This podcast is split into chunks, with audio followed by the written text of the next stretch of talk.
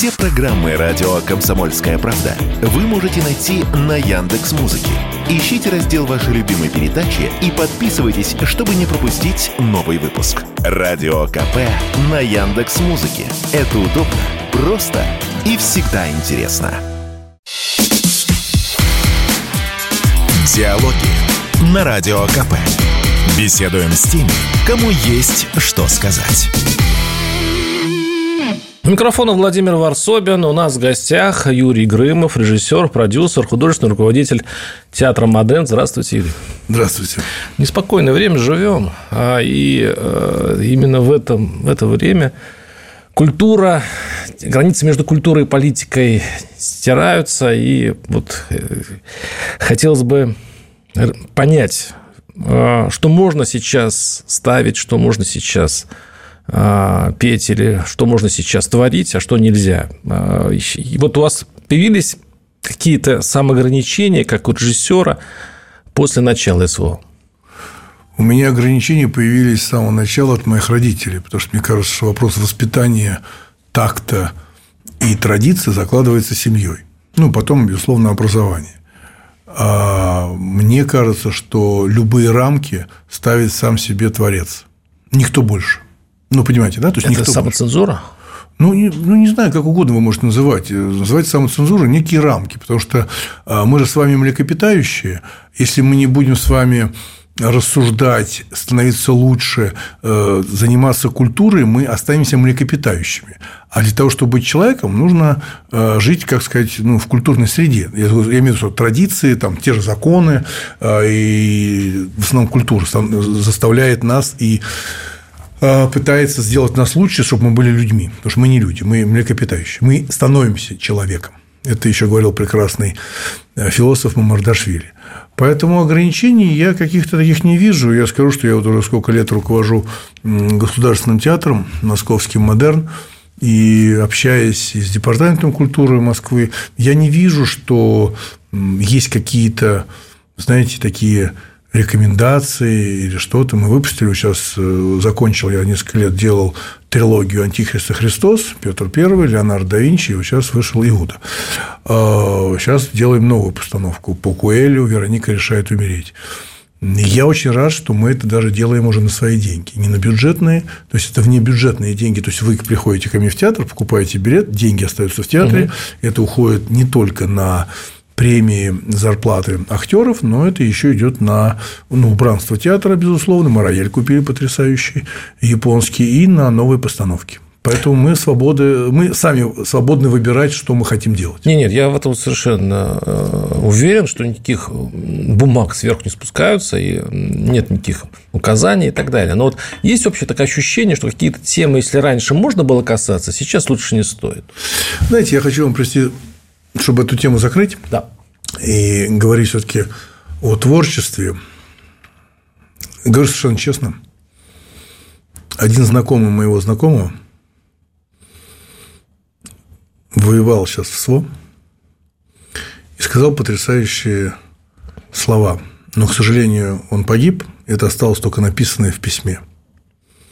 Он сказал следующее, что сейчас время не для веселья, а для радости, для конструктивной радости.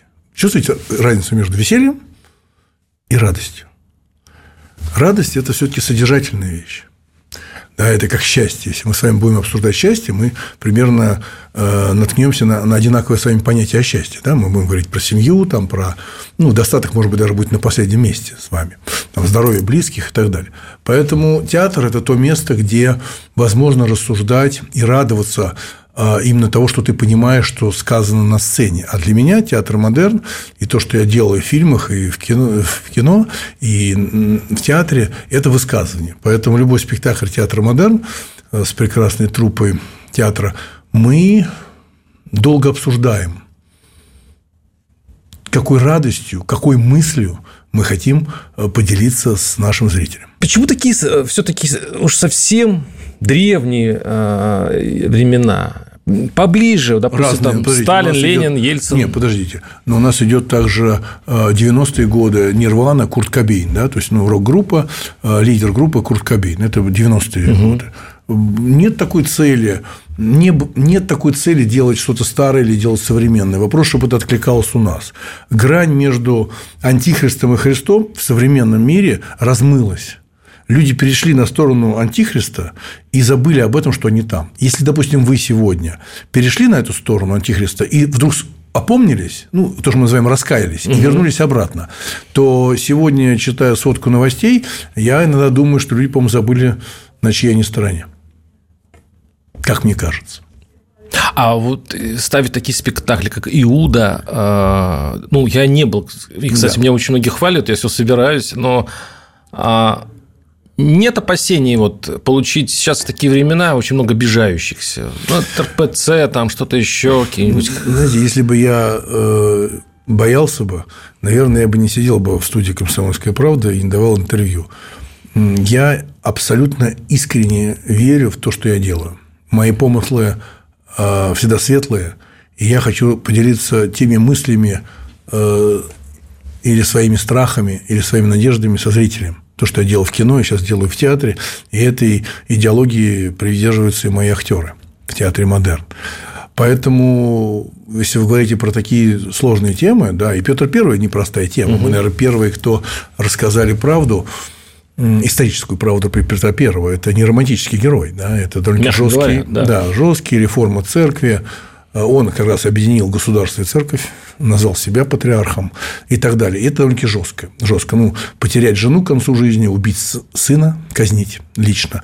И мы это рассказываем очень ярко с э, прекрасной ролью, которой справился великий, я не боюсь такого слова, давайте будем при жизни это говорить, великий Юрий Ампилогов, актер, да, это потрясает, прям его роль. Вот, это большое такое полотно, про 1600 год. И 1500 год – это Леонардо да Винчи. Ну, про Леонардо угу. да Винчи, Микеланджело и так далее. Иуда, понятно, что это 34 год, это 2000 лет назад. И если вы говорите о том, что кто-то может обидеться но ну, это практически никогда не было в моей практике, потому что мы очень долго готовимся, да, и те же консультации, которые мы получаем у историков, там, ну, и, и, и литературы, и архивы Российской Федерации, ну и так далее. Так вот, э, на спектакль Иуда э, приходило уже много священников э, большого чина, и был даже Павел Великанов, богослов, который очень хорошо отозвался, поздравил с победой потому что я очень рад, что я об этом не говорил публично, но угу. священники заметили то, ради чего я ставил. Он говорит, большое вам спасибо, низкий поклон, что вы показали, что Христос человек. Не миф, понимаете, да, это не сказка, не легенда красивая, да, Бога человек. Это человек. А, и у нас понятно, что трилогию мы заканчиваем спектаклем Иуда, хотя разговор идет про Христа. Ну, понимаете, да? Угу. То есть мы говорим про Христа, ну, через, через Иуду. И мы не трогаем Евангелие, которые могут вызвать э, какие-то разговоры, толкования, угу. потому что Евангелие – это более поздняя история событий э, того, что случилось в Иудее. Конечно, многие там политики приходили и говорили мне, говорят, Юрий, вы это в следующий раз скажите, когда вы будете что-то делать. То, что мы же говорим про Иудею. Так. И там звучит фраза это проклятая земля. Это говорит Понтий Пилат. Вы понимаете, что это звучит совсем по-другому? Сейчас современно это звучит по-другому. Совсем да. по-другому. Это уже не сказка Понтия Пилата. Кто-то воспринимал это так, а это реальный наместник, это, так сказать, руководитель э, всего этого, так сказать, мира, мира порядка, и э, Христос не призывал же к открытому бунту. Понимаете, да? И это большая история. Понтий Пилат не собирался его убивать. Да? И это случилось на Пасху. Ну, что грех. Знаете? Ну, об этом спектакль Иуда в спектакле «Модерн». То есть, я очень, наверное, странно рассказывать спектакль по радио. Ну, таким образом вы пробуждаете желание все-таки сходить посмотреть собственными глазами, что тоже неплохо. А вот, кстати, у вас э, еще есть спектакль, он посвящен э, Нюрнбергскому процессу. Да. Э, тоже, да? То есть тоже очень важная, тонкая важная, тема. Да. Это важный спектакль для нас. Мы его выпустили в июне того года.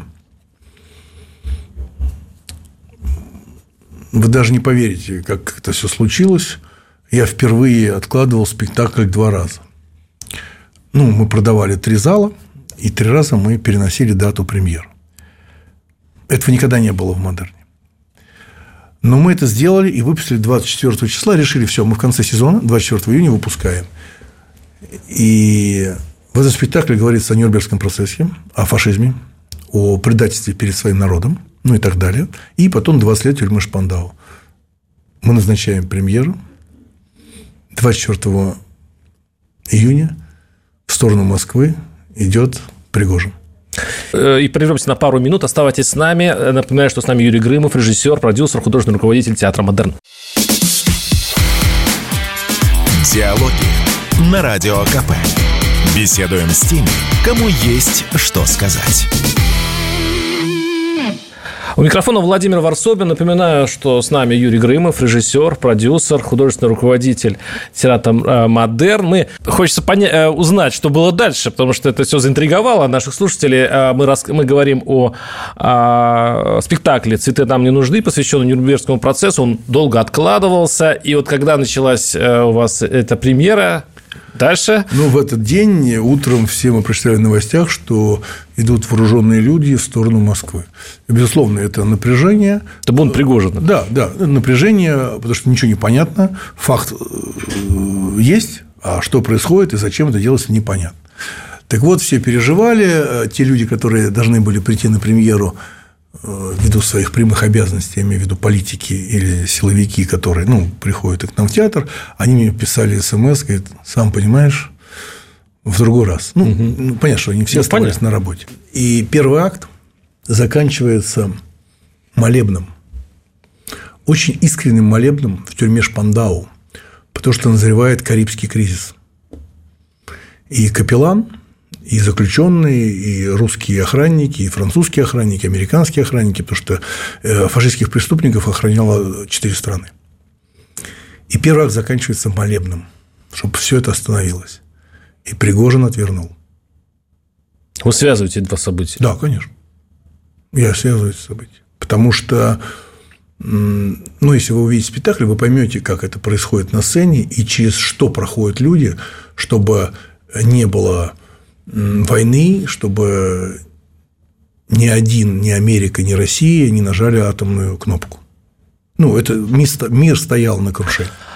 А когда вы готовите такие спектакли, ну, такие тонкие и обсуждаемые темы, а вы страхуетесь все-таки, ну, вы говорили об этом, но если поподробнее, вы страхуетесь от, э, как бы их назвать, от очень внимательных людей, которые... Э, знания. Нас страхуют знания. Смотрите. Смотрите, извините, я просто договорю. Да. Вот есть, допустим, у нас э, такая Екатерина Мизулина, есть еще несколько э, персонажей, да. которые очень внимательно тестируют, очень внимательно смотрят на контент и в любом подозрительном случае идет какая-то бумага, какая- какая-то волна в СМИ, и Понимаю. это... Я просто интересно, как вы от этого уворачиваетесь, как вы страхуетесь от этого? Знания, понимаете, в чем дело, что знания а, – это же не какие-то мои оголтелые, знаете, есть русское слово хорошее, оголтелость, а какие-то оголтелые высказывания, а, под которыми нету ничего, да, то есть я изучил, лично изучил все труды Нурбергского процесса.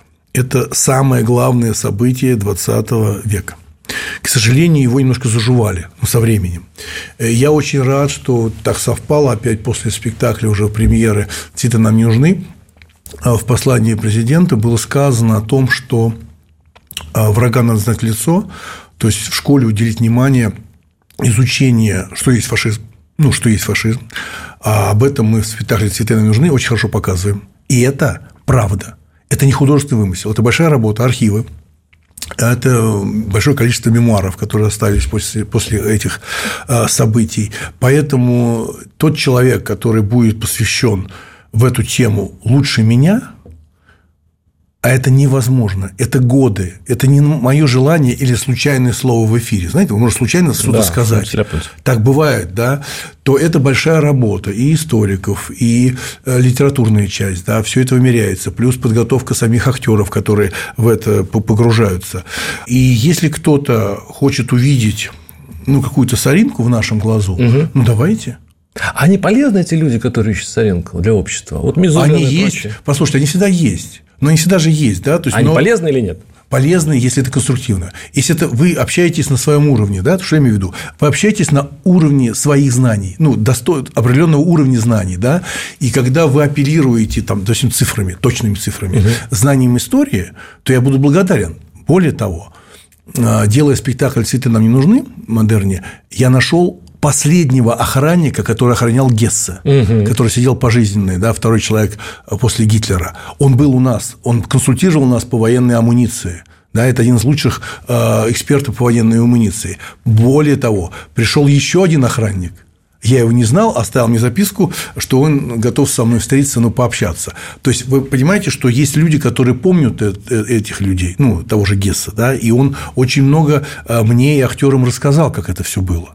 Ну, вот слушая вас, я понимаю, что, наверное, они полезны, потому что они заставляют э, творцов быть более подготовленными, более глубокими. То есть, получается... Творцов заставляет быть подготовленным воспитание.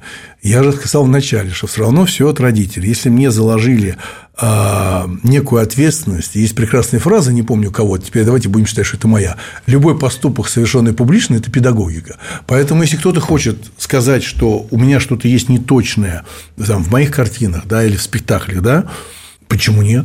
ну, вы же имеете право высказаться, да, я читаю, что люди, зрители пишут в соцсетях, там, ну, на Яндекс, я же угу, вижу это, да. ну, не все, но много, это ваше право. Давайте мы договоримся так, что мы будем максимально честны, и наше мнение будет авторитетно базироваться не на эмоциональном фоне, да, я так вижу, а на знании. Запросы, я так вижу, базируются на знаниях и на желании поделиться важным. Юрий, я даю вам должное, вы очень дипломатичный. Так, да. так вообще не сказали, как вы относитесь к Мизулиной. И... О, я не знаком с этим человеком. Я не, не, вы не знаете ее? Не, ну я фамилию слышал, но я, угу. я не слежу за этим. Угу. Я... Мне, смотрите, эм, я сам там Ваши коллеги, они же имеют такие, вот такую, такую, такие же истории, связанные с тем, что они что-то делают, вот, творят, а к ним приходят и говорят, вы ну, делаете плохое, вы понятно, делаете ну, антинародное. Поверьте, вот, ну, как, у, меня как такого, у, у меня в биографии такого не было. У вас да? не было? У меня да. не было такой биографии. Но если кто-то хочет к этому диалогу эм, ну, да, со мной, я, я к нему всегда открыт. Ведь театр, тем более государственный театр, к, к этому ну, предрасположен, да, мы к диалогу. Но я не слежу за э, какими-то отдельными политическими личностями, потому что искусство вообще и осмысление даже той же политики, у нас есть спектакль «Шекспир» Юлий Цезарь. Угу. Единственный, где идет в мире, так это у нас. Да, и хочу похвастаться, потому что это большая ответственность, не только похвастаться. А в России этот спектакль поставили только два режиссера. Юлий Цезарь был запрещен в СССР. В России. Почему? Ну, это же разговор про политиков. А политики – это не Дед Мороз. Это жесткие люди, это алчность, это предательство, в конце концов, это убийство, ну, Юлия Цезаря. И у нас этот спектакль идет на аншлагах уже 4 года. И люди приходят, приходят политики. К чему я говорю? К тому, что тот же Шекспир, Юлий Цезарь или «Цветы нам нужны» – это обобщение. Угу. Это не конкретно… Вот понимаете, с одной стороны, это Юлий Цезарь, но это просто про власть. Понимаете, да? Про власть. И самое важное, в спектакле Юлий Цезарь мы говорим о народе. А кто такой народ? Как народ воспринимает Юлия Цезаря, как он воспринимает Брута или Кассия. Понимаете, про что я Я понимаю. И как народ перекрашивается быстро. Я еще понял, что чем дальше во времени, э, в общем, загнать э, сценарий, тем безопаснее. Нет, почему? Ну, потому что это же далеко а, было. И хорошо. Ничего личного. Опасность в чем? Вот э, объясните мне, безопаснее. Безопасность от кого? Ну, вот от, от политизированных от этих критиков, от то, что ну, вас нас... обвинят в том, что вы ну, льете на чью-то Давайте будем воду, апеллировать тому, что было. Ни разу этого не Я... было. Нет. За столько лет. Да, и мы выпустили спектакль «Войну и мир». Я горд тем, что э, вместе с хором имени Свешникова играет живой хор и поет живой хор. И люди, вы бы видели, выходят молодые ребята, знаете, такие вот современные, такие с дредами, с татуировками, и говорят, это про нас, про русских. Но это написал Толстой. Да. Вы понимаете, когда? Да. Великий, великий произведение всегда современный. Вот. А потому что ничто откликаются в сегодняшнем э, человеке. Дело не в том, что, знаете как, взять произведение и одеть их из кринолина, переодеть в джинсы. Это же очень просто, согласна? Но это не работает. Понимаете, вопрос тема откликается у вас она или не откликается. Поэтому я рад, что модерн э, театр работает, и мы играем 36 спектаклей в месяц, и все на аншлагах. Сейчас я ставлю Куэлью «Вероника решает умереть». Да? Это самое жизнерадостное, жизнеутверждающее произведение у Куэлью. Да? А, и это отнимает много времени, чтобы, опять-таки, э, кто-то не сказал, что так не бывает в дурдоме. А, а вообще вот получить срок за слово, ведь сейчас э, последние года это все больше mm-hmm. и больше распространено. Но это Как, как было. художник, как художник, ну, как вы это ну, смотрите? смотрите, у меня был фильм, не помню, лет 15 назад, надо проверить. Я делал фильм «Чужие». Его запретили в США. Почему? Почему? Потому что я высказывался на тему, что любую культуру можно сломать через колено. Да, то есть я имею в виду, ну, культуру. И как американские в кавычках говорю, в кавычках говорю, да, а врачи без границ вмешивались в мусульманскую часть Африки. Ну, эти события были, и на этой, на этой теме я сделал фильм. До конфликта в Америке. Понимаете, до конфликта. Потому что я видел, как эти люди, я сам работал в США в 92 году, я видел, как можно исказить историю, ну, как можно препарировать культуру и сказать, что она ужасна. Наполеон сказал прекрасные слова. Я бы очень хотел удивить парижан. Для этого я готов жениться на Богоматери. Вы понимаете, что это невозможно сказать из уст русского человека? Мы можем за это осуждать Наполеона? Думаю, что нет. Я считаю, что вообще человека надо оценивать не за слово, а за поступок. То, что общее мля-мля-мля, вот то, что мы в соцсетях иногда видим, это бывает катастрофически. Да? Я, я что-то читаю. Я это не воспринимаю, поэтому я соцсети в своей жизни там минимизировал. Потому что это не авторитетное мнение, не компетентное мнение, хотя это тоже часть средств массовой информации. Поэтому я, к сожалению, вот то, что вы меня пытаетесь спросить, я, правда, многое не избегаю, просто мне не хватает на это сил, чтобы быть в курсе всего. Юрий Грымов, режиссер, продюсер, художественный руководитель театра «Модерн». С нами прервемся на небольшой блок новостей. Диалоги на Радио КП. Беседуем с теми, кому есть что сказать. У микрофона Владимир Варсоба. Напоминаю, что с нами Юрий Грымов, режиссер, продюсер, художественный руководитель театра «Модерн». А, пару назад в нашем эфире вы говорили, что нет ничего более э, банального, чем ставить в театре «Мастера и Маргариту». Ну, я так говорил. Э, как вы... Я так говорил, да? Да? Да, ну хорошо, все, я доверяю. Нет, если вы правда, да, да, задавайте вопрос. Сейчас, сейчас мастер Маргарита он на слуху. Сейчас. э, Ну, фильм это да, пиар, фильм. пиар-компания. А вы вот то, что сейчас происходит, это пиар-компания или действительно? Всегда пиар-компания, но это же большие деньги. Ну, смотрите, ну, есть прекрасный фильм, помните, хороший фильм, кстати, «Барби», если вы видели, Апельгеймер, «Барби» – очень хорошее кино. А, помните, как все себя перекрашивали в виде Барби, Кенов, да? Это прекрасный маркетинговый ход, да? Поэтому любые скандалы, любой разговор о фильме, упоминание, помните, как фраза, любое упоминание, кроме некролога, это хорошо. Э, Я считаю, что, конечно, информация, пиар – для фильма это важно, потому что это скоротечный товар, он быстро портится. Если они не соберут деньги за первые субботу-воскресенье, уикенд, то, что называется, не соберут за две недели весь бокс-офис, но с деньги, то все закончится.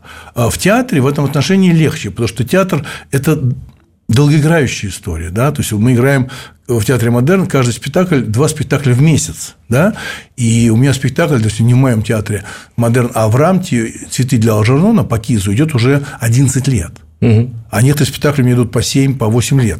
То кино, если вы сразу не собрали вот большие деньги, вы попали на, ну, на, на серьезные средства, инвестиции, которые инвестировали в это Там кино. первое место они взяли. То есть они там ближайшие проследователи. Значит, я вам скажу такую вещь. Я же, извиняюсь, академик да, всех этих маркетингов. Да, так. Первый уикенд мастер Маргариты, знаете, кто заработал? Благодаря кому? Булгакову. Что вы говорите? Ну, написано «Мастер Маргарита» Булгаков. Вы фильм не видели, а уже пошли. На кого пошли? На Булгакова, все верно. Все. Значит, кто деньги заработал первые? Булгаков. У меня есть фраза, которую я даже написал в своей книге, да, на титуле, да, «Не бывает массовой культуры, бывает массовой бескультурие». Поэтому я посмотрю, сделаю свой вывод. Я смотрю какие-то фильмы шумные, но, скажем честно, после двух фильмов «Апельгеймер», то, что я сказал, угу. я посмотрел, и «Барби», я все-таки решил вернуться. Я вот на днях уже буду вести переговоры с одной большой платформой, киноплатформой, я все-таки думаю вернуться в кино. То есть я все-таки понял, что большое кино существует. Вот вы сказали, что э, «Мастер Маргарита» – это такой, ну, сейчас скандал, он идет, конечно, на пользу сборам и так далее. Но вот смотрите, э, этот депутат Госдумы Николай Бруляев вообще заявил, что этот фильм опасен для России, что миллиард двести, э, 1 миллиард 200 миллионов рублей потраченные не только зря, но и против России, что это вообще утверждение сатанизма и прочее, прочее. И, кстати, ну, Бурляев имеет свою такую позицию известную, но к нему присоединились очень много людей. И вы помните, как это было в фильме э, «Матильда», да? Я не видел фильм «Мастер Маргарита», поэтому мне трудно говорить. Николай Бурляев, я его очень хорошо знаю, это прекрасный актер, ну. прекрасный актер, мы с ним сколько раз общались, ну, великий актер.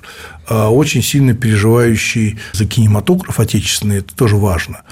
Но я вам скажу такую вещь, вот вы сказали про Матильду. Я в свое время даже написал заметку такую, и в соцсетях все выкладывал, потому что этот фильм меня тоже возмутил очень сильно, потому что так нельзя обращаться с людьми, за которым стоит история. Ну, понимаете, да? И когда мы с вами говорили про мои спектакли, что мы очень скрупулезно, угу. буквы, запятые, факты, никакой от себя, потому что за этим стоит человеческая жизнь, да, про кого мы рассказываем. Так вот, я вам напомню, что меня в Матильде прям возмутило. Прям возмутило меня в Матильде. Когда, помните, Матильда лежит обнаженная в постели, она была прикрыта, видели чем? Ну, вы забыли, я вам сказал. Я забыл. Мантии, горностаевой мантии. Угу.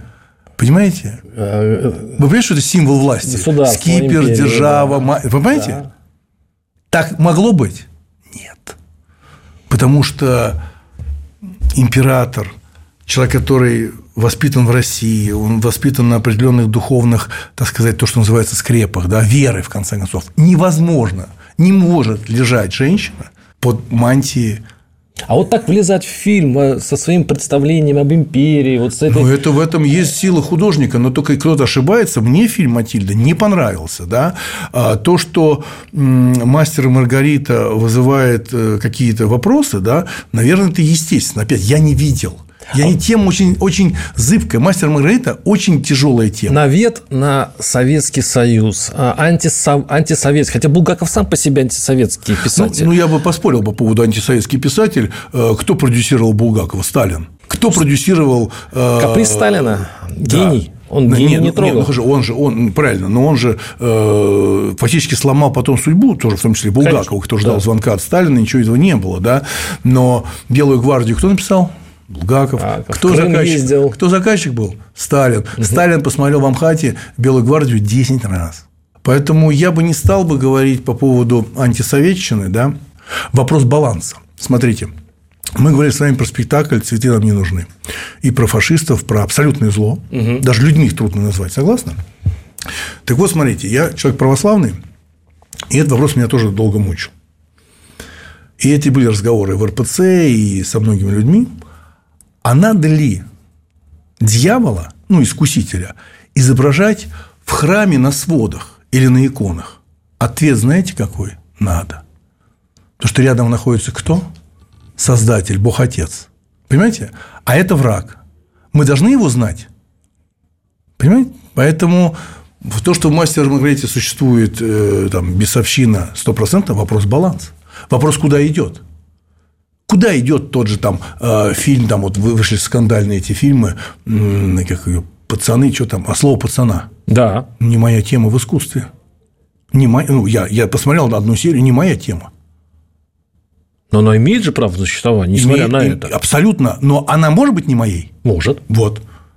Но она не моя, потому что я не могу ковыряться вот в этом а вы ниже. Надо обобщать. У вас правильный профессиональный подход, естественно, но у людей э, идет культура отмены. То есть они не дают э, возможность существования тому, с чем не согласны.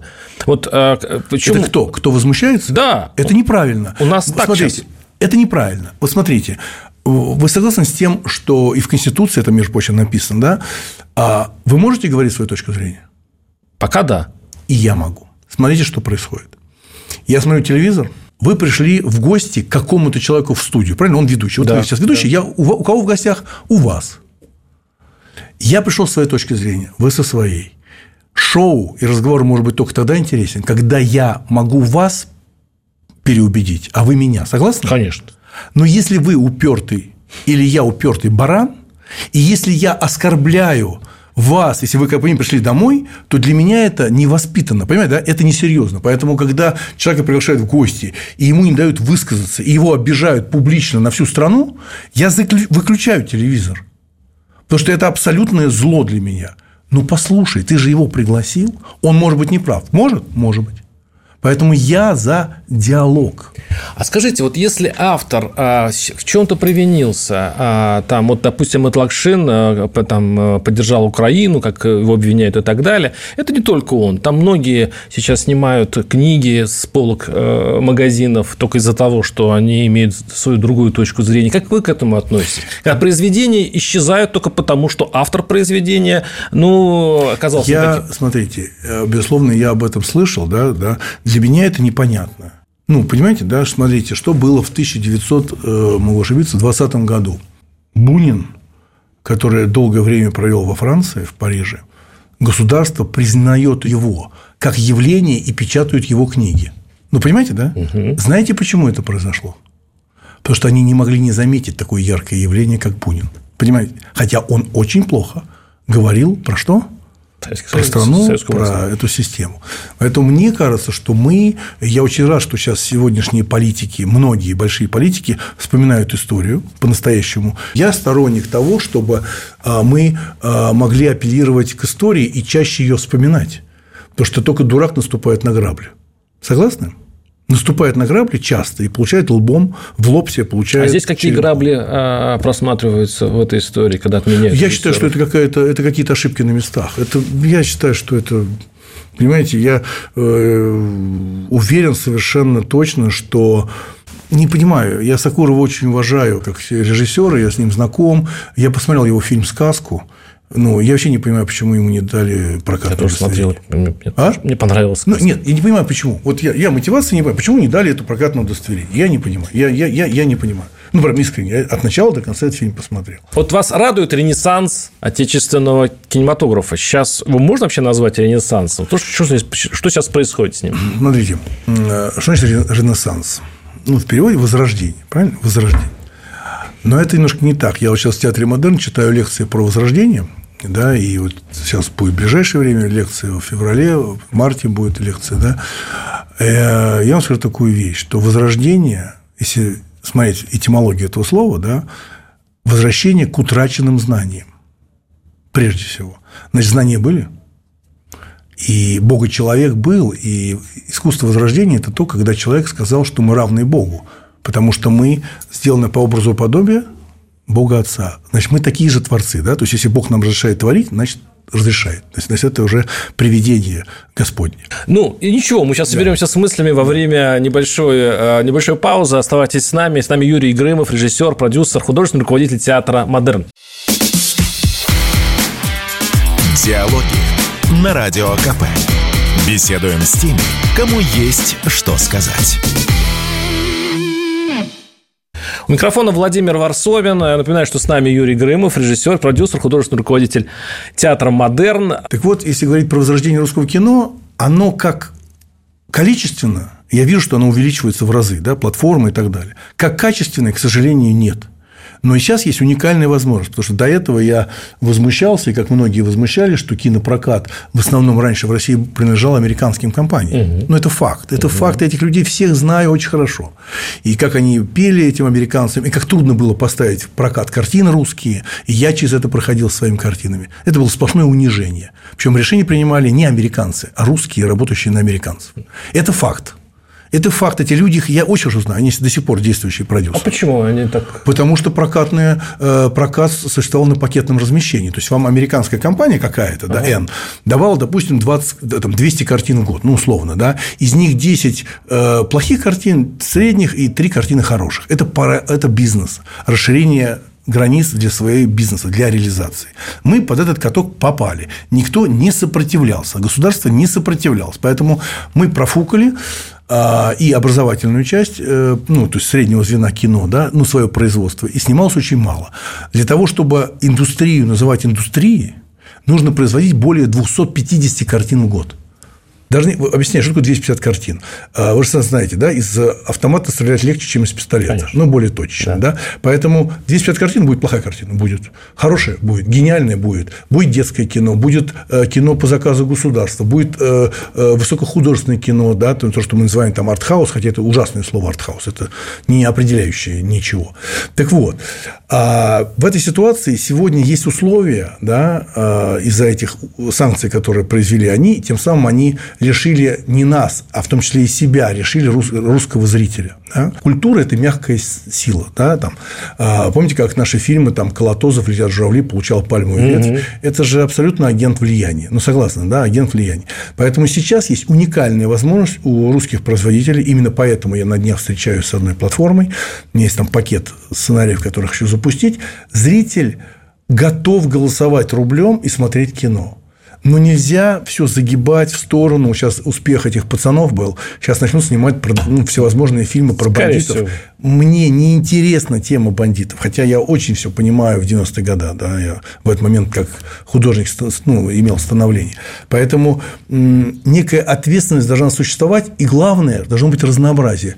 Пусть фильмы про, про пацанов, пожалуйста. Но должны быть фильмы и для детей, и для подростков. Кстати, детское кино, знаете, кто убил? Дисней.